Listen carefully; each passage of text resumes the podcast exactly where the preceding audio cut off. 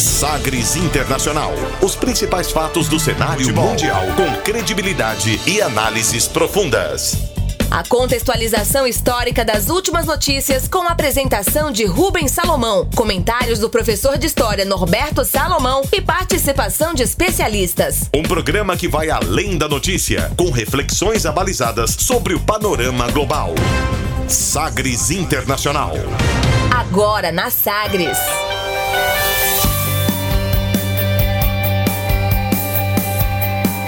Olá, um ótimo dia e obrigado a você que está nos acompanhando em mais uma edição do Sagres Internacional, essa a centésima quinta edição do nosso programa. Eu sou Rubens Salomão e a partir de agora, com você ouvinte Sagres, os fatos precisos e análises credenciadas sobre os principais temas mundiais.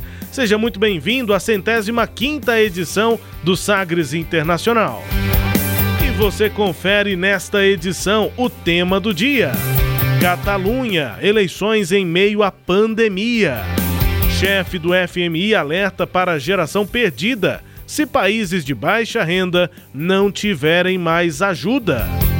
Joe Biden tem primeira conversa por telefone com o presidente chinês Xi Jinping. Mário Draghi aceita assumir o cargo de primeiro-ministro da Itália. Impeachment de Donald Trump lá nos Estados Unidos, democratas encerram a apresentação de acusações contra o ex-presidente. Estes outros destaques e ainda a música mais tocada nas paradas da Colômbia.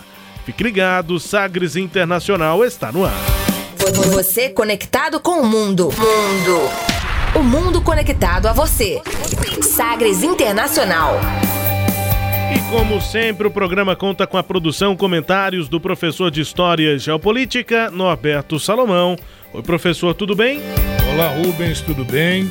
Olá a todos aqueles que nos acompanham, seja aqui nas ondas da Sagres ou nos podcasts, né, nos tocadores de podcast. Estamos aqui para refletirmos sobre o cenário internacional, enquanto por aqui a vacinação vai lenta, né? Uhum. Lá na Rússia, as notícias que chegam é, tem, é que tem vacina para todo mundo e mais, hein? Quem vacina ainda ganha um sorvete. Opa! É, tem essa lá. Mas na Rússia é tão gelado, será? Eu acho que é por isso, né? Se tem interesse. Na vacina tem. Mas no sorvete há, há controvérsias, enfim. Tenho até brinde, então. Vamos que vamos. Chegando aqui com Sagres Internacional, sempre contando aqui com a sua participação, com o seu feedback, com o nosso WhatsApp aqui da Sagres, é o nosso 62 98400 1757 e também você conversa com a gente, manda aqui e-mail pelo nosso jornalismo arroba sistemasagres.com.br. Participe, estamos aqui também acompanhando e aguardando é, a sua manifestação. Vamos que vamos, começando o programa de hoje, conferindo uma declaração de destaque nesta semana. Agora, as frases bem ou mal ditas por aí. Sim, pero la Abre aspas. Abre aspas nesta edição para a chefe do FMI, Cristalina Georgieva. Ela apelou a economias avançadas é, para que elas forneçam mais recursos a países de baixa renda, alertando sobre uma grande divergência no crescimento global, que pode colocar em risco a estabilidade e levar a agitações sociais pelos próximos anos. Abre aspas para a diretora gerente do Fundo Monetário Internacional, FMI, Cristalina Georgieva. The uh, very first uh, we need to focus on is uh, a recognition that vaccine policy is an economic policy and that only vaccinating everybody everywhere would get us out of the risk of this mutation that we have already seen uh, threatening the um, uh, hopes for accelerated recovery. Uh, and that is possible not only it is possible, it is in the interest of everyone. Uh, we did a calculation at the IMF that um, if vaccination is indeed accelerated around the world, we would get $9 trillion bigger global income and that $9 trillion between now and 2025 will be split 60 40 between emerging markets, developing economies, mm-hmm. and the advanced economies. Oh, o que foi que ele disse? O que foi que ele disse? É o que foi que ela disse aí, a Cristalina Georgieva. Georgieva é uma política búlgara, né? Com especialidade, claro, em economia, né? Chefe aí do FMI. E a declaração chamou a atenção nesses últimos dias. Abre aspas para traduzir a búlgara, falou em inglês. A primeira coisa em que precisamos focar é reconhecer que a política de vacinação é uma política econômica. Apenas vacinando todos em todo lugar, vamos sair do risco dessas mutações que nós já vimos ameaçando as esperanças de uma recuperação econômica mais acelerada. Isso é possível. Não apenas é possível, mas é a medida necessária nós fizemos os cálculos e se a vacinação realmente se acelerar em todo o mundo, nós teremos um crescimento econômico mundial 9 trilhões de dólares maior entre agora e 2025, mas esse valor seria dividido entre 60% para economias emergentes e 40% para as mais desenvolvidas. Fecha aspas aí para a diretora-gerente do FMI, o Fundo Monetário Internacional, Cristalina Georgieva. Ela afirmou em algumas declarações à imprensa, entre essas e outras, que 50% dos países em desenvolvimento correm risco de ficar ainda mais para trás, aumentando a preocupação com a estabilidade e o que ela chamou de agitações sociais. Para evitar problemas maiores, segundo ela, países ricos e instituições internacionais deveriam contribuir mais. A diretora também pediu que países altamente endividados busquem reestruturações, aquela aquela expressão tão repetida, né, professor? Ajustes fiscais, né, reestruturações das dívidas o mais rápido possível e tentem melhorar as condições para crescimento. Ela diz que o risco é esse das agitações sociais e que você pode chamar de uma década perdida pode ser uma geração perdida, disse aí a Georgieva. Ela ainda afirmou que as economias avançadas gastaram aproximadamente 24% do PIB em média para apoiar medidas durante a pandemia. E os países emergentes, 6%. Os países de baixa renda, aqueles ainda mais pobres, só 2% do PIB. A ex-executiva do Banco Mundial, hoje diretora do FMI, afirmou que as campanhas de vacinação têm sido desiguais, com os países mais pobres enfrentando tremendas dificuldades. Aí a gente volta a das primeiras coisas que ela falou na declaração que a gente ouviu, que a política de vacinação é uma política econômica, professor. É, é uma política econômica também. Eu acho que o que ela fala faz total sentido e, e, de forma bastante profunda, né? Quando ela fala que os organismos internacionais, né, os países, enfim, e as instituições multilaterais têm que colaborar mais. Né? A gente está notando, né, Rubens e ouvintes, que está havendo aí uma falta de, de solidariedade, digamos assim, maior, não só na distribuição das vacinas pelo mundo, como a gente viu até a, a, a, rixa aí entre Reino Unido e União Europeia, e discussão com a AstraZeneca, e por aí vai, mas falta realmente uma solidariedade maior. Eu acho que talvez é, seria o, o caso de renegociar e até perdoar dívidas de países é, é, subdesenvolvidos ou em desenvolvimento, que são os que mais vão penar com isso. Né? Quem pena mesmo são as populações. E aí, olha, olha a questão, né, Rubens é, e ouvintes, é que caso isso não ocorra, a miséria nesse país vai aumentar, as manifestações sociais vão aumentar e um processo que a gente está vendo de forma dramática, que é uma crise humanitária muito forte, que é das migrações, que vão para onde? Vão buscar os países ricos, né? pressionando essas áreas. Qual a consequência disso?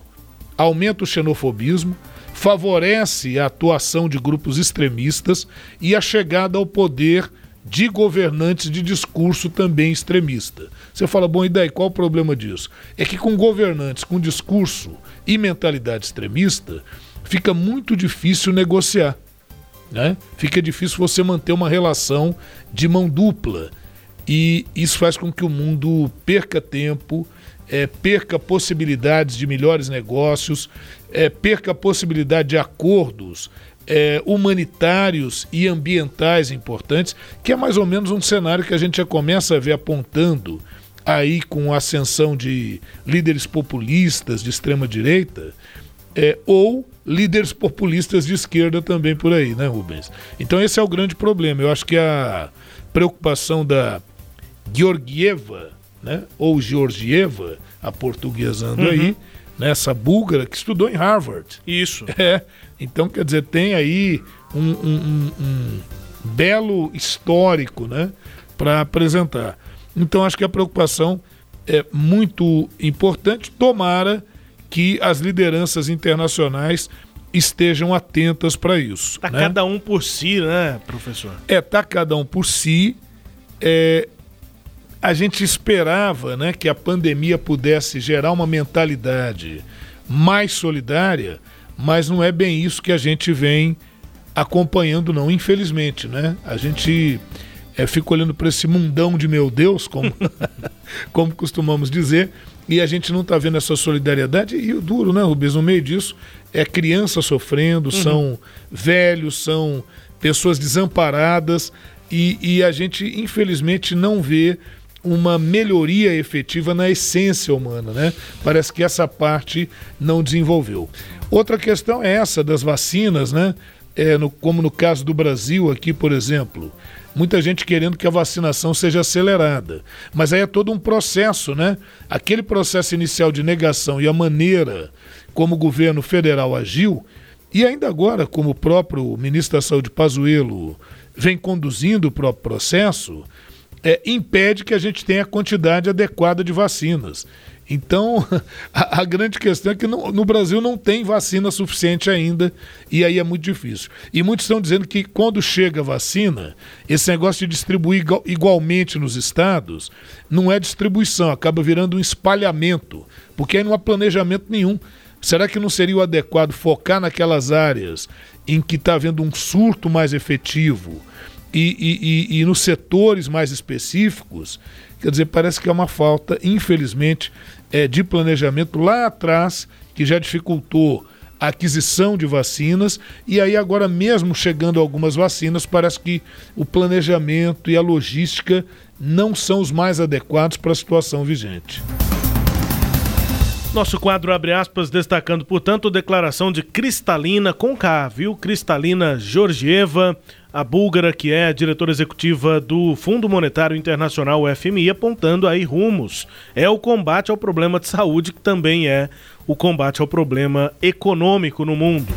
Com destaque aí para os países emergentes, disse a Cristalina.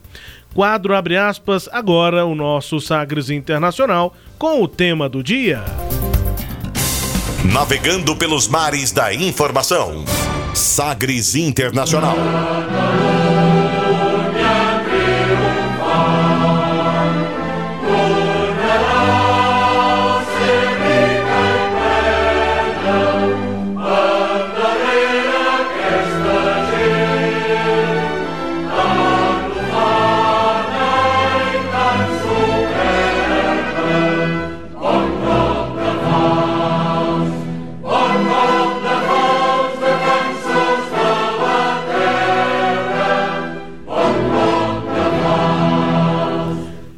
Catalunha, Els Segadors, ou Os Ceifeiros em português, né? traduzindo aí do catalão. A Catalunha é região da Espanha, onde houve uma tentativa de, de secessão, né? de divisão, de independência em 2017, né? separação. Vai ter eleições regionais neste domingo, com regras específicas nesse pleito que ocorre durante a pandemia de Covid-19. As autoridades regionais tentaram adiar a votação para maio, mas a justiça impediu essa mudança de data. A gente começa o tema, professor, para falar da Catalunha, ouvindo o hino da Catalunha, é, o hino oficial e a nação e comunidade autônoma da Espanha, origem data da Guerra dos Segadores é, ou dos Ceifeiros, que ocorreu no século 17, Catalunha, professor. Pois é, é isso mesmo. Bom, primeiro, a Catalunha nunca foi considerada uma nação efetivamente, né? Era um condado, sempre uma relação de dependência com o reino é, é, é, de Aragão e Castela. E aí, ao longo da história, muitas guerras, desde o medievo e aí adentrando, como você bem disse, na Idade Moderna, século XVII e XVIII. Né? É, no século XVIII, olha o que acontece. Vai haver a morte do rei da Espanha e o sucessor mais próximo ali era o sobrinho do rei da França, o Luís XIV. Só que aí a família Bourbon, que era a família da França, ganharia grande ênfase, inclusive, sobre a família Habsburgo, que era a família ali da região da Áustria, do Sacro Império. Então houve entre 1702 e 1714, é, a gente está pegando um ponto culminante dessa questão, houve a guerra de sucessão pelo trono espanhol. E Barcelona tentou resistir, né, que é a capital ali da Catalunha, mas em 1714 ela já não conseguia mais essa resistência toda. Vai haver o Tratado de Utrecht, na Holanda, é, que garante a Felipe V, sobrinho do rei da França, Luís XIV, que ele assuma o trono da Espanha. E aí, em 1714, definitivamente, a região é, de Barcelona e, da, portanto, da Catalunha será incorporada à Espanha, né? E aí a gente vê isso nessa questão de 1714, nos jogos é, é, é, do Barcelona, a torcida do Barcelona, quando é, é, temos aí 17 minutos e 14 segundos, ela começa a fazer protestos, canta, né? É, durante os jogos, às vezes ela vaia o hino espanhol, então sempre buscando essa questão da sua independência, da sua autonomia.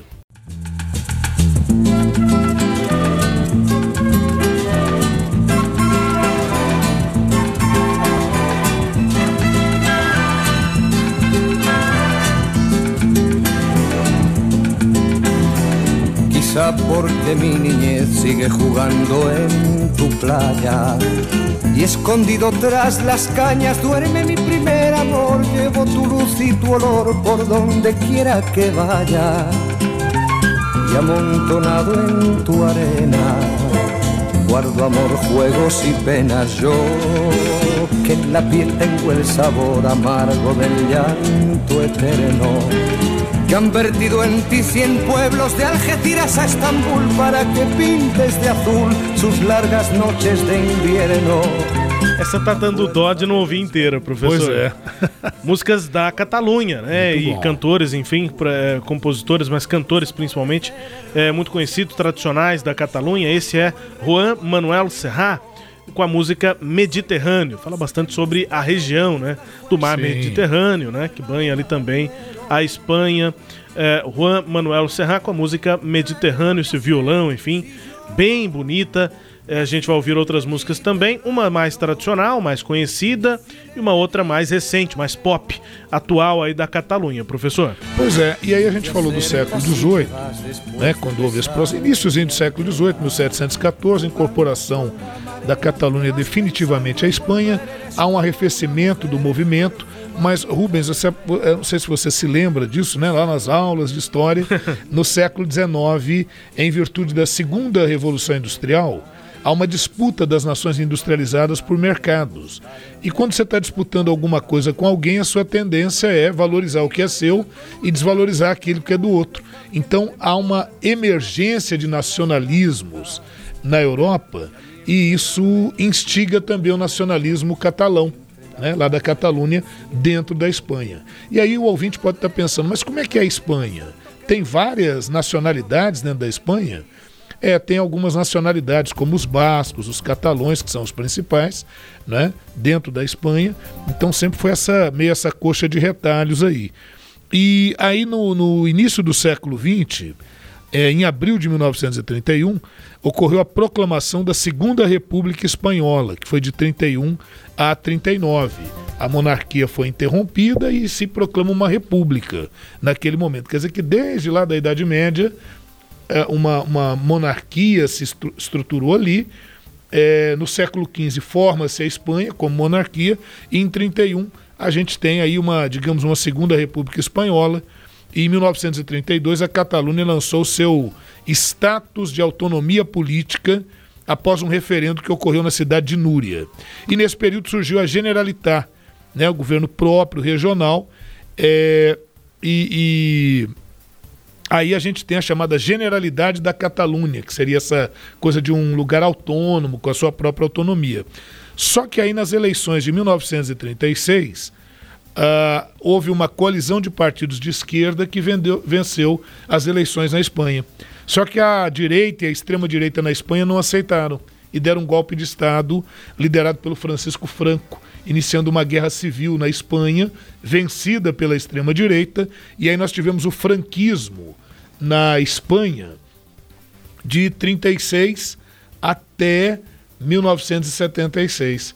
E, e a esquerda vai estar muito vinculada ao movimento de independência catalão.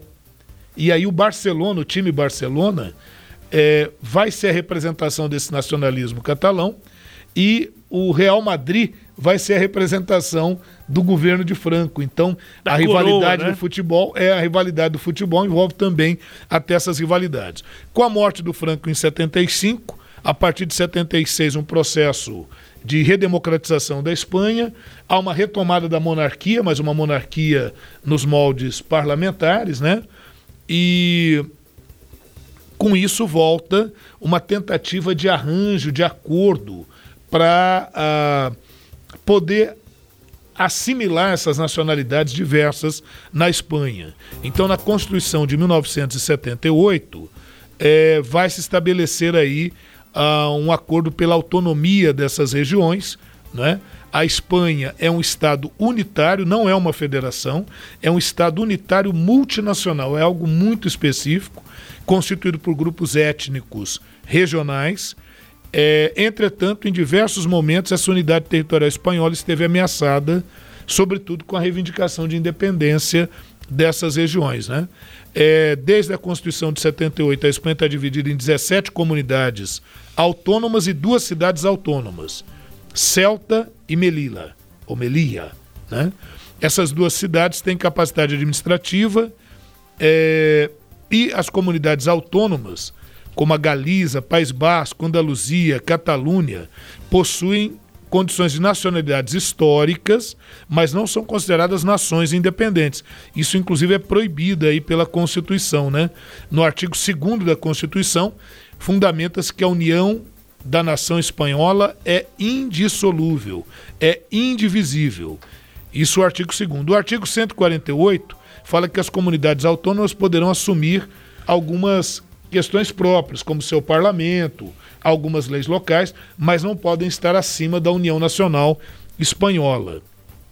E o artigo 155 estipula que se uma comunidade autônoma não cumprir as obrigações, ou seja, quiser se separar, e tal, que o governo central é, espanhol, o governo de Madrid, pode agir. E foi o que aconteceu aí recentemente em 2017, quando uh, insistiram em mais um plebiscito separatista da Catalunha, é, inclusive o Carles é, Puniol, que tentou essa, essa separação, está inclusive refugiado na Bélgica.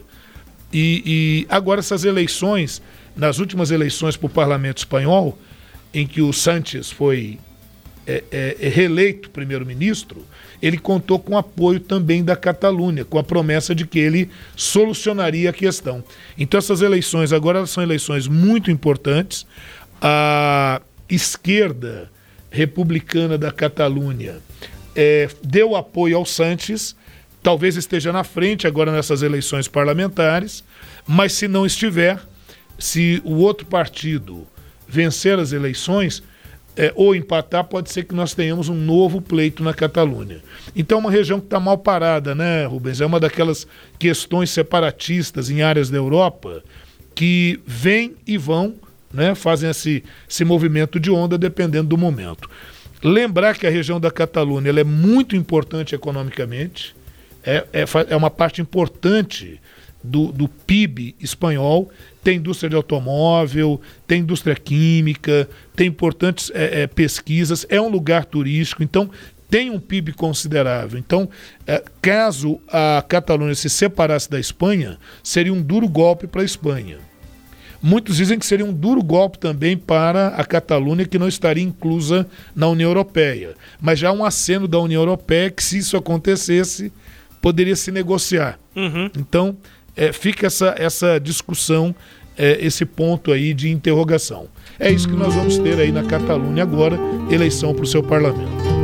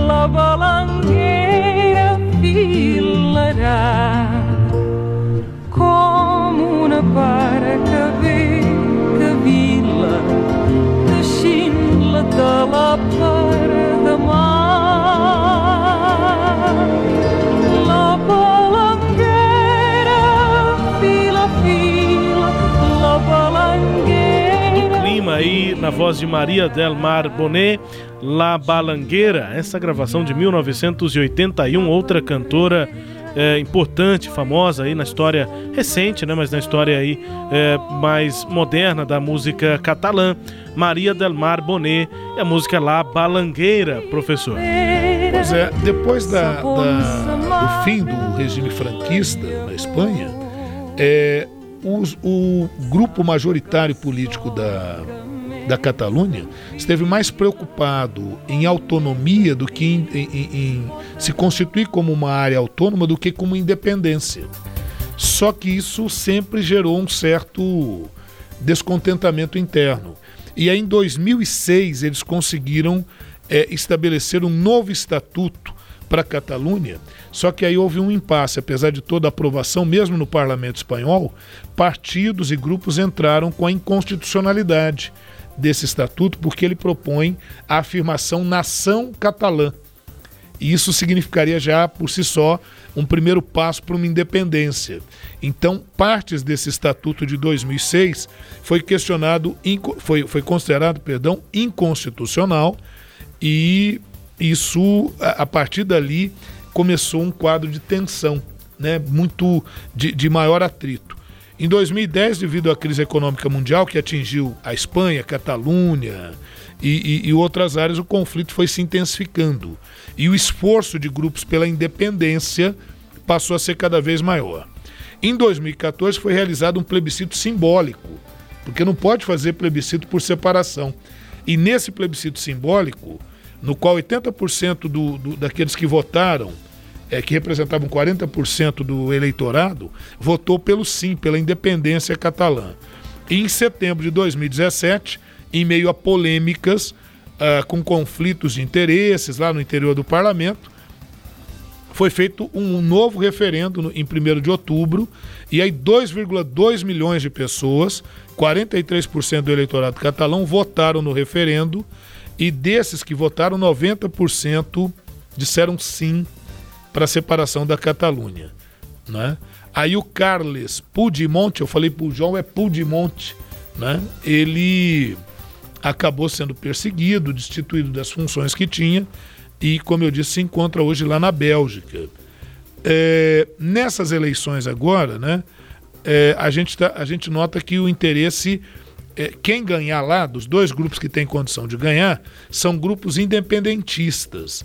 É, o primeiro-ministro da Espanha, o Pedro Sánchez, que está no poder desde 2018, ele tem um discurso de tentar apaziguar a região e por isso ele se aproximou desses grupos, com a promessa de que tentaria uma saída é, mais, digamos, consensual para o processo.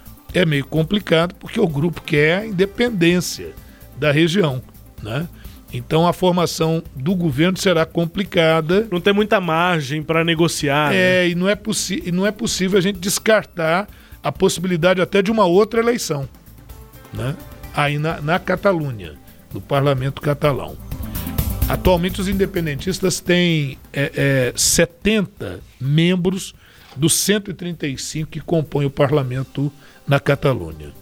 É uma maioria aí considerável, né? É, mas essa maioria tem divisão interna. Uhum. Há uma divisão interna entre eles. É isso, né? A gente dando assim uma abordada. Vamos ver o resultado dessas eleições para a gente poder fazer novas reflexões sobre a área. É isso, né? A região da Catalunha que já foi abordado em outros momentos aqui do programa e agora, em meio a uma pandemia, a realização de eleições por lá. A gente destaca aqui no tema do dia, nesta edição número 105 do Sagres Internacional, que faz rápido o intervalo e daqui a pouco você vai conferir. Presidente dos Estados Unidos, Joe Biden, tem primeira conversa por telefone com o presidente chinês Xi Jinping. Na Itália, uma eterna crise política na Itália, né, professor? É. Mário Draghi agora é o nome para assumir ah, o governo, para ser primeiro-ministro. É, a política na Itália sempre foi muito passional, né? É. Então, esse. Muita divisão, Muita divisão. embrólios. É, há, há uma herança de extrema-direita muito forte Sim. e de extrema-esquerda também, de partidos socialistas muito forte. E, e por fora agora ganhou destaque o Partido Cinco Estrelas, que se diz outsider, né? Aham. Não somos políticos, Sei. somos contra essa política, a velha política. Coisa que a gente tem ouvido falar também por aqui. É, va- Vai e vem, a gente ouve isso aí. E ainda você vai conferir impeachment de Donald Trump. Nesse processo, na semana que passou, democratas encerram a apresentação de acusações contra o ex-presidente.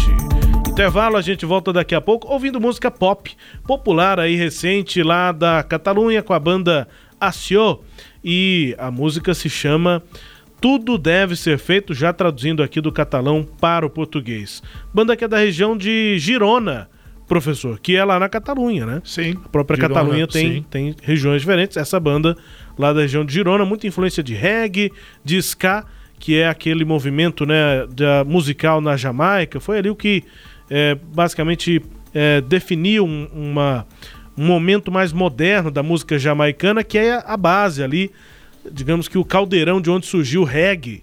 Mas é uma influência para muita gente, né? O ska lá anos 60, nos 1960, na Jamaica. Então, uma das referências aí para essa banda lá da Catalunha. É, e a batida do Acio. reggae é uma batida bem característica e gostosa, uma levada, né? Essa música não tem tanto de reggae, mas dá pra ver alguma referência. Vamos que vamos pro intervalo. Daqui a pouco tem mais Sagres Internacional número 105. El silenci no em deixa perquè tornes si per mi tu encara no has marxat. És més fàcil si tu estàs aquí. Senzill el temps al teu costat. Ballarem amb la sort amb la sort pintarem l'esperança. De mil i un colors, de mil i un colors, que tot està per fer i tot és possible. Junts ens queda per viure, que tot està per fer i tot és possible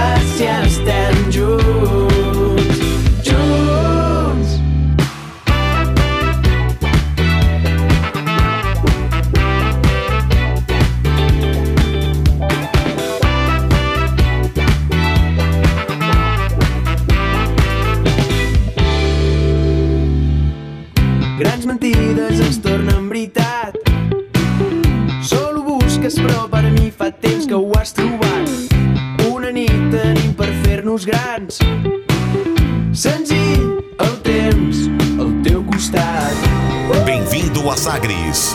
Em tom maior. Ora, ora, como esse mundo está uma bagunça. Ah, puxa vida, é você mesmo, aquele do morcego? Sim, sou eu, o de Gotham City. Uau, que legal! É, é, mas tem um problema aí, cara. Fique tranquilo, trouxe todas as minhas armas. Então, é que você já tá começando errado em como usar a máscara. Como assim? Eu sou super-herói. É que com a boca e o nariz descobertos, você vai ficar em desvantagem. Vai por mim, velho. Hã? Pra ser herói de verdade nos dias de hoje, você precisa começar usando a máscara da forma correta, tá? Você não esquece. Pelas barbas do morcego? Você gosta de ler as notícias do seu time todos os dias? Acesse agora o aplicativo Sagres, disponível para Android e iOS.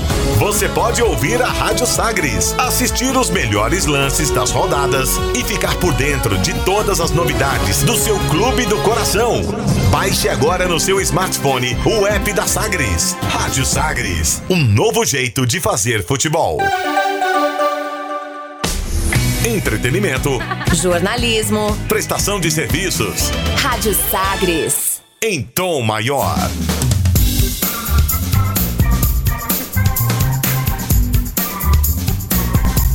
Estamos de volta com Sagres Internacional número 105.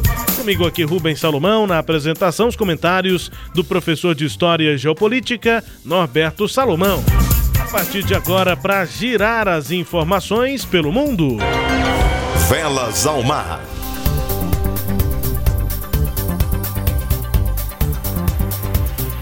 Aqui na América Latina, opositores do governo de El Salvador pediram nesta semana que uma comissão do Congresso estude impedir o presidente Naib Bukele por incapacidade mental e por se sentir acima da lei. Veja só. O mandatário, em resposta, disse que partidos de direita do país querem dar um golpe parlamentar. O pedido foi anunciado pelo deputado Ricardo Velasquez com base em um artigo na Constituição. O parlamentar que pertence à sigla direitista Aliança Nacionalista Republicana, coincidência ou não, o nome desse partido de direita é Arena. É. Que coisa, né? Disse que, esse deputado disse que eh, o presidente deu sinais notórios de sua incapacidade mental por meio de um discurso de ódio, não tolerância e agressões. Velasquez, cri- Velasquez crítico ferrenho de Bukele, o presidente, disse que o presidente se sente acima da lei e considerou que ou estamos diante de um criminoso ou estamos diante de um louco, um louco que não tem faculdades mentais para exercer o cargo. Disputa aí questionamentos em relação ao presidente de El Salvador, presidente Naib Bukele, professor. Pois é, lá, lá em El Salvador está acontecendo essa questão de o governante fazer barbaridades e o pessoal ficar calado. Não vai passando o paninho Tem até ali. quem apoie, né? É, e, e- e veja que quem está denunciando é alguém da direita, Uhum. que está achando um absurdo é, é, o que está acontecendo lá. Eu, eu vejo muito similar com aquela briguinha que nós temos aqui no, no, no Brasil entre o Rodrigo Maia e o, o, o Jair Bolsonaro, sabe? É mais ou menos nessa linha. O Maia agora É. sem poder, né? Mas É. naquele momento, né? Sim. E, e- e agora, vamos ver se isso realmente chega a algum lugar, né, Rubens? Porque, é, é, na verdade, são dois grupos políticos, ambos conservadores, se acusando, mas realmente o, o Bukele lá, né, que é o presidente, ele realmente tem feito declarações bem ousadas, né? E aquele discurso mesmo extremista, né? Isso assusta um pouquinho e, e- e sempre coloca em risco a ordem institucional. Eu acho que essa é a grande preocupação política lá. Vamos ver se eles conseguem caminhar ou se o Bukele tem força para poder garantir a sua manutenção no poder, né? Presidente dos Estados Unidos, Joe Biden, falou pela primeira vez por telefone nesta semana com o presidente chinês Xi Jinping. A Casa Branca confirmou essa ligação, que aconteceu aí na quarta-feira.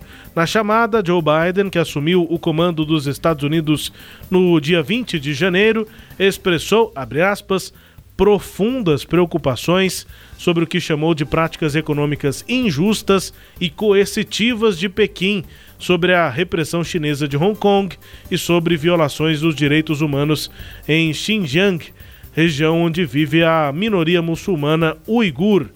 Os dois líderes também conversaram, de acordo com o comunicado da Casa Branca, sobre a pandemia de Covid-19, os desafios comuns colocados pelas questões de saúde e também mudanças climáticas. Mais tarde, o americano, né, o presidente Biden, detalhou que falaram por duas horas e, se não nos movermos, eles vão comer nosso almoço, disse o Biden. Uma declaração rápida ali a repórteres depois da ligação da conversa com Xi Jinping, professor. Pois é, o interessante é que o Xi Jinping recomendou que os Estados Unidos trate com sabedoria os temas importantes para Pequim. Trocando em miúdos, não mete o dedo, não mete o nariz onde você não é chamado. Mas na verdade aqui é o seguinte: a gente está vendo dois lados que querem e precisam se entender. Mas por outro lado, ah, tem que fazer um papel importante no campo interno, da política interna. Então, o Joe Biden, você imagina, com essa divisão toda dos Estados Unidos, ele quer fazer um governo, né, no seu discurso, um governo de união, de unidade. Se ele abrir muito o flanco, se ele fizer uma conversa mais aberta com a China, aí aquela, aque- aquela ala mais extremada, né, vai dizer que ele é comunista, que ele está do lado da China. Então, tudo indica que, o, o- o- nesse sentido da política externa, o Joe Biden vai, pelo menos, demonstrar uma linha um pouquinho mais firme em relação à China. Mas isso não vai impedir que os acordos sejam feitos. A gente vê que as bases de conversação parecem, parece já estarem se apresentando num nível um pouco mais elevado do que ocorria com Donald Trump. Né? O Biden, óbvio, vai querer jogar com isso, mas não de uma maneira tão midiática quanto o Donald Trump fazia. Então, pode apontar aí à frente para uma amenização dessas tensões. Por outro lado, tem alguns pontos muito delicados, que é a questão humanitária com relação aos uigures, né, de Xinjiang, a região lá da China, e a questão que envolve Hong Kong, porque Hong Kong em 2047 só é que aquele acordo de relativa autonomia para Hong Kong expiraria, só que a China se adiantou, aprovou no ano passado uma lei de segurança, tem pressionado muito em Hong Kong a- a- a- os ativistas que lutam, segundo seu discurso, pela liberdade, por maior autonomia. Então, eu diria que esses são os dois pontos mais delicados. Um terceiro ponto, obviamente, é aquele que envolve a política agressiva da China no mercado internacional. Professor, falando de Estados Unidos e China, rapidamente, que temos outros assuntos aqui a tratar. Nessa semana, minha esposa virou pra mim e perguntou assim: por que, que a gente não aprende chinês, hein? E eu falei: ah, mas será? Ela, não, porque vai ser importante, tantos bilhões de pessoas falando mandarim, o chinês. E o que, que o senhor acha, hein? Que recomendação o senhor daria pra quem já aprendeu inglês? Porque inglês não tem jeito. Isso. Essa é a É, língua é. por mais que possamos ter, e acho que já temos, né? Mais falantes de chinês no mundo do que de inglês, mas. Parece que, parece que o inglês ainda, eu Ainda- estava vendo isso Ah. esses dias, ainda tem uma, uma certa é, é, predominância. Porque nasce muita gente que fala Muita chinês, gente falando chinês. que fala né? chinês. Não é que Mas querendo ou não, mesmo quando o chinês É. tiver, se acontecer de ter mais falantes dessa língua, o inglês vai continuar sendo a língua É, mais é, é, comum ou que isso. rege mais as relações. É, então quem já aprendeu inglês vai aqui no Brasil aprende espanhol melhor ou vai para o Espanhol. mandarim mesmo? Espanhol é uma outra língua muito falada também. Muito, né? É. Eu acho que a cultura ocidental ainda tem uma prevalência muito grande, né? Tá. Eu acho que é muito. Porque, veja, a Ásia ela ficou um pouco, apesar do grande número de pessoas, ela fica um pouco isolada nesse sentido cultural. É porque Ah. nós tivemos uma ocidentalização do mundo. E até ao longo da história a Ásia ficou lá quieta, né? Por É, muito tempo fechada mesmo. É, fechada no primeiro momento e depois pelo próprio domínio Uhum. imperialista do Ocidente. Agora, veja, você imagina a dificuldade cultural da gente se adaptar à escrita chinesa, é. ao idioma chinês. Agora, quem tiver o tempo disponível. É, A e que- curiosidade. a curiosidade quiser embarcar nessa, é um trunfo na manga. Realmente as relações comerciais, você ter um intérprete chinês é interessante, mas não é uma coisa que dê assim para qualquer pessoa fazer e falar, ah, vou me dedicar a Uhum. estudar o chinês. É bom ter que não- foco e algum planejamento. O que é, que É. você vai fazer com isso, né? Exatamente. Bom, fica a dica aqui então, debate que vem é, também quando a gente fala de outros países. Nesse caso, até podemos chamar de um outro mundo, né? Quando, quando eu ministrei Porque é bem aulas- diferente. É, quando eu ministrei aula no curso de Relações Internacionais da PUC, acho que nem tem mais o curso e tudo, mas a época tinha ali 2002, 2003, coi- 2004 na verdade. Uhum. É, eu tinha alguns alunos que estavam se dedicando a estudar o chinês, justamente já pensando nessa questão comercial, em relações comerciais com a China. É, E quantas ideia. são, né? E Muitas. quantas são É. as relações comerciais até aqui do Isso, nosso estado, né? Isso. De Goiás com a China. Enfim, Vamos que vamos aqui, mais assuntos do nosso Sagres Internacional, falando ainda na China, mas também da Índia. Os dois países chegam a um acordo sobre a região ao redor de, do lago do, no Himalaia e retiram soldados de Ladakh. Em junho de 2020, soldados dos dois países entraram em confronto. Nós falamos sobre isso aqui no Sagres Internacional àquela época. A Índia acusou a China de ter invadido seu território. Os chineses negam porque afirmam que seus militares estavam no próprio país e agora Índia e China chegaram a um acordo para retirar soldados de uma região em torno de um lago que os dois disputam. Eh, Trata-se aí do Pansong Tso, um lago glacial que fica em uma alti- altitude de 4.270 metros e uma região de muita tensão, né, professor? Isso. Não atenção, atenção também, mas tensão com Tensão. eh, militarização dos dois lados. É, e, e- a China e a Índia têm 3.500 quilômetros de fronteira. Em alguns desses pontos há assim, algumas rivalidades, mas, de novo, a questão comercial fala o mais alto. Né? Há um relacionamento entre Índia e China, a gente sabe que houve. Nós falamos, tem um programa nosso sobre isso, nós falamos de um grande bloco econômico que está se formando no Oriente e, e falamos que um- uma das preocupações era isso. E além desse grande bloco, lembrar que Índia e China também fazem parte do BRICS. Então as questões econômicas vão se ajustando lentamente, as partes recuaram para as bases militares já reconhecidas por ambas as, por ambas as partes, mas houve morte de lado a lado, não, nenhum dos lados é, quis é, apresentar a quantidade de soldados que morreram nesses embates, mas a coisa ficou um pouco feia na região. Se avançasse, poderíamos ter uma guerra nada interessante ent- entre Índia e China, até porque as duas potências possuem artefatos bélicos nucleares. Então a coisa não ficaria, não cheiraria muito bem. Acordo na região, grande, grande bloco que ainda está sendo formado, mas que já avançou muito, com a assinatura dos países. É, isso está em destaque na nossa edição 94. Ah, ok. Estamos na 105, volte a 94, que é um acordo importante. É, e provavelmente a gente, ao longo desse ano, ainda deve voltar a falar um pouquinho disso, ver como é que está caminhando esse bloco econômico lá asiático, né? Voltando aqui para os nossos vizinhos, a ambiciosa meta de legalizar quase 2 milhões de venezuelanos que fugiram da crise ou da perseguição política para a Colômbia catapultou o presidente Ivan Duque a uma posição de ponta aqui no continente e que tem inclusive ali uma influência né, pela comunidade internacional. É, conforme o Estatuto de Proteção Temporária anunciado pelo governo da Colômbia, imigrantes que chegaram ao país antes de janeiro deste ano vão ser regularizados e veja só, por um período de 10 anos. Foi o anúncio aí é, do presidente da Colômbia, Ivan Duque. É, isso acabou sendo festejado com, com um gesto aí pela ONU e também pela União Europeia, professor. É o presidente conservador da Colômbia que se mostra também alinhado com o novo governo dos Estados Unidos, do presidente Joe Biden. É. Apresentou um projeto, é, o Joe Biden, né? é, que dá abre caminho para a legalização de 11 milhões de imigrantes. Isso lá nos Estados Unidos. E o Duque aqui na Colômbia também com uma ação Isso. semelhante em relação aos venezuelanos. É, é, Só é- lembrando, né, o Brasil muitas vezes é, muitas vezes não, na regra, digamos assim, dessa, desse ciclo aí migratório, os venezuelanos saem do país por conta da crise, passam pelo Brasil e depois vão para outros países que também falam espanhol, que eles acabam tendo Sim. mais oportunidades. Alguns ficam, claro. melhor, né? Alguns Claro. ficam no Brasil, mas é uma quantidade bem menor. A Colômbia recebe muitos imigrantes É, venezuelanos. 2 milhões quase, né? 1 milhão e 700 mil venezuelanos, muitas crianças.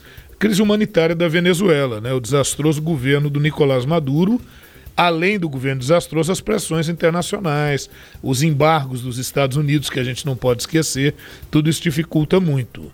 É, e aquele autoproclamado é, presidente da Colômbia lá, não é? Da Venezuela. Da, perdão, da Venezuela Juan Guaidó. o Guaidó já perdeu qualquer reconhecimento na Europa, em vários lugares ele já. A gente já falava disso também ao longo dos nossos programas, né, Rubens? Agora, o, o, o Duque está sendo chamado de a, a Angela Merkel aqui da América do Sul. E ele estava muito impopular, né? Estava sendo muito criticado. Ele atrasou com a vacinação. Ele não atuou na pandemia como deveria. Ele é direitona lá também, conservador. E era criticado também porque ele foi desmobilizando muitas da, daquele, daquelas questões que estavam no acordo feito pelo seu antecessor, o Juan Manuel Santos, em relação às Farc. O Juan Manuel Santos, que foi o presidente que antecedeu o Ivan Duque, também liberal, né? mas mais centro-direita, talvez ali, ele ganhou o prêmio Nobel em 2016, prêmio Nobel da Paz, por esses acordos que ele conseguiu ali na Colômbia com as Farc. E o Duque, quando assumiu, ele não não, não concordava, criticava esses acordos, algumas posições polêmicas, e agora ele se redime com essa postura de é, é, dar legitimidade a esses imigrantes venezuelanos. Então, muitos estão dizendo que talvez essa medida dele possa, inclusive, fazer com que seja um candidato aí a um prêmio Nobel da Paz futuro e se lance como protagonista político na América do Sul. Mário Draghi aceita assumir o cargo de primeiro-ministro da Itália. Ele foi presidente do Banco Central Europeu, conseguiu formar uma coalizão com os maiores partidos do parlamento italiano, o que não é nada fácil. Com o amplo apoio de diferentes setores políticos italianos, Mário Draghi aceitou então o convite para nomear um novo gabinete de governo e assumir o cargo de primeiro-ministro na Itália. O anúncio feito depois do encontro de Draghi com o presidente Sérgio Mattarella, que é responsável por autorizar e convidar nomes para a formação do governo italiano, de acordo com a proporcionalidade do parlamento. Durante a conversa, o economista anunciou que estava pronto para formar um governo de coalizão e revelar quem serão seus ministros. O Draghi tem 73 anos e agora tem esse desafio de formar um governo, mas de ser o detentor aí, professor, dessa união de partidos grandes, importantes no parlamento italiano. É, o, o Draghi, que além de toda a sua formação na, na, nas grandes universidades da Itália, fez também o MIT, o Massachusetts Institute Technology, né? Então o cara tem... MIT. MIT. E, e, e preside, foi presidente do Banco Central Europeu. Muitos dizem que ele salvou o euro durante a crise, conseguiu garantir a, a, sustentabilidade da moeda europeia. Tanto é que ele é apelidado de Super Mario, uma referência lá ao personagem né, do Mario Brothers lá. Sim. E e do joguinho, né, do Mario do desenho, do jogo, enfim, e do game. E o Mário Draghi conseguiu uma coisa incrível. Só para o nosso ouvinte ter uma ideia do que foi conseguido na Itália, seria assim juntar Lula e Bolsonaro numa coalizão partidária para poder dar sustentabilidade ao governo na Itália. Caso isso não fosse feito, a Itália entraria numa crise profunda. Então isso obrigou os partidos a se conciliarem. Óbvio que o partido que tem grande ascendência no parlamento hoje é o Cinco Estrelas. E o Cinco Estrelas, em troca de um possível ministério, que seria o Ministério da Transição Verde lá na Itália, que envolveria a defesa de questões ambientais, enfim, é, apoiou aí o Mário Draghi, que é, digamos, quase que uma unanimidade naquele momento. Seria o cara certo no momento certo para tentar equilibrar a condição na Itália. Por enquanto, o momento de lua de mel. Vamos ver como é que avança isso lá na Itália. Como eu já disse, a Itália é um lugar de políticos e de política muito passional, né? O Berlusconi está sempre ali cutucando, né? sempre jogando uma areia em alguma coisa ali. Vamos ver como é que ele consegue se conduzir. A Itália é um dos países muito afetados pela pandemia e esse passado do Draghi de ter sido presidente do Banco Central Europeu e de ter garantido a sustentabilidade do euro em momentos de crise, dá a ele a credibilidade de poder colocar o país nos eixos para superar a crise provocada pela pandemia.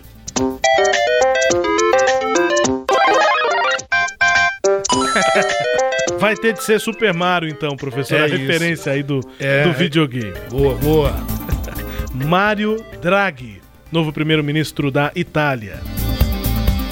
Ainda com assuntos aqui no nosso giro, o impeachment do presidente, do ex-presidente dos Estados Unidos, Donald Trump, o grupo de parlamentares do Partido Democrata, que atua como promotores de acusação no julgamento de impeachment contra Donald Trump, encerrou nesta semana a apresentação de seus argumentos contra o ex-presidente. Pedimos humildemente que condenem o presidente Trump por um crime no, do qual ele é totalmente culpado Foi o que afirmou já na fase ali de conclusão Joe Negussi, um dos promotores, dos parlamentares.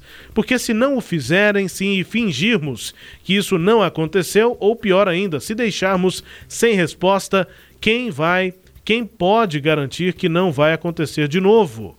Concluiu o mesmo parlamentar. Os advogados de Trump vão ter aí 16 horas né, para apresentar a sua defesa.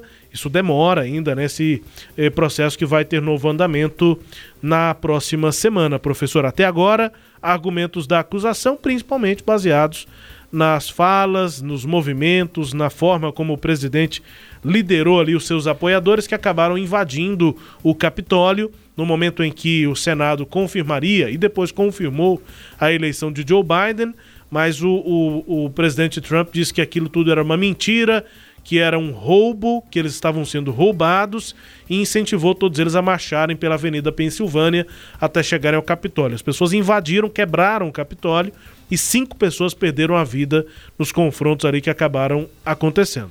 É, é isso. A tese da defesa, né, que é quem acusa, por isso são os promotores, são, mas é promotor mesmo lá de justiça, promotor do Ministério Público, não. É política. São, são deputados que são nomeados lá para fazerem acusação. E a tese deles é essa, que o, o discurso do Donald Trump instigou a, as pessoas a invadirem. Que discurso que eles estão tomando? Que, quais as provas que eles tomaram como referência? O fato do Trump já logo no antes mesmo das eleições já, já criticar o voto pelo correio, depois quando ele fala que a eleição foi roubada, depois quando ele usa a expressão tem que parar o roubo, então ele afirmou isso categoricamente. É, depois os telefonemas dele pressionando inclusive autoridades que são do Partido Republicano é, e aí finalmente. Para arrumarem os votos que ele precisava em alguns estados. É, é. Para questionar. E, e, acusação às empresas que é, estão à frente das urnas eletrônicas. Bom, tudo isso, né? E aí a invasão ao Capitólio, que é o prédio do parlamento. Qual é a tese da defesa? Número um, que o Donald Trump não é mais presidente, então seria inconstitucional é, é, essa não vai direto ao mérito, né? Isso. Diz que, olha, esse processo não deveria acontecer. Isso. Só que essa tese já está morta, porque já foi votado no Senado, o Senado já falou que é constitucional sim. Tanto que o processo está acontecendo. Isso, o processo está acontecendo.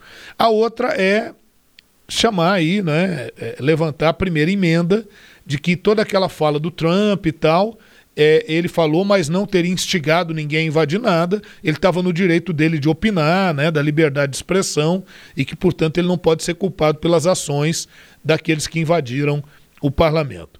A verdade é que a questão é política, são necessários 17 votos é, dos republicanos para condenar o Trump, porque 50 já são 100, 100 senadores, 50 já estão favoráveis a derrubar o Trump, seis republicanos votaram pela continuidade e constitucionalidade do processo de impeachment, mas faltam ainda mais 11 votos. Né? Se é que a gente vai contar assim, e não tem nenhum sinal, nada tem sinalizado para que esses votos venham. Então, muito provavelmente, o impeachment de Trump Aí vai a minha opinião, a, a questão pessoal, para mim, infelizmente, porque deveria ter uma condição é, pedagógica. Ninguém pode fazer o que o Trump fez e sair incólume, mas parece que é o que vai acontecer infelizmente. O principal impacto do impeachment seria deixar o Trump inelegível, né? Ele não poderia disputar de novo. É, mas não só isso, né? É, é porque aí vão ser dois momentos. Ele pode sofrer o impeachment e depois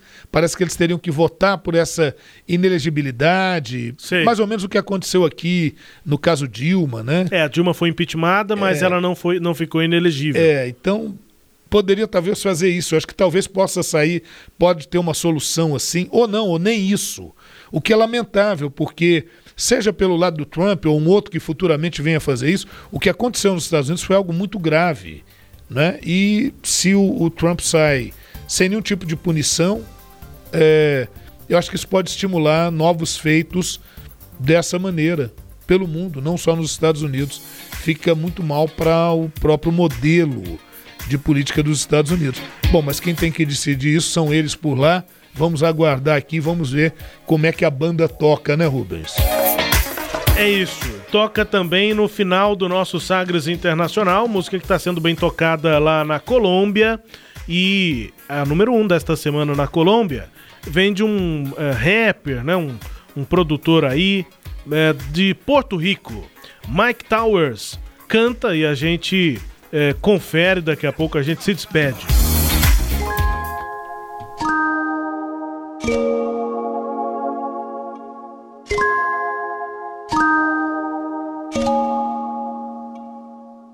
es buena, pero le gustan los malos. Si te soy sincero, yo por ella jalo. Me tiro diciéndome que la dejaron. Es otra más que con su corazón jugaron. Ese bandido que le hizo, dígame por qué llora. Confiéseme para darle piso y enterrarlo ahora. Que yo la puedo defender a usted si me colabora. Le voy a dejar saber a ese man que ya no está sola. Ese bandido que le hizo, dígame por qué llora. Confiéseme para darle piso y enterrarlo ahora. Que yo É a música aí do Michael Anthony Torres Monge, mais conhecido pelo nome artístico Mike Towers. É um rapper, cantor, compositor porto-riquenho que tá tocando bastante com essa música aí, Bandido, é na Colômbia e em outros países aqui da América Latina.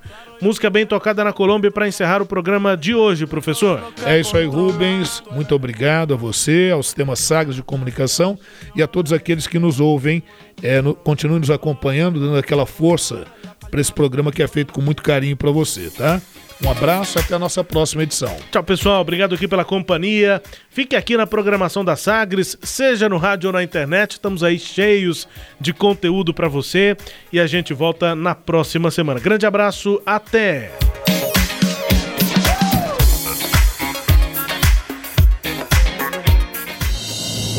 Você ouviu Sagres Internacional. Os principais fatos do cenário mundial com credibilidade e análises profundas.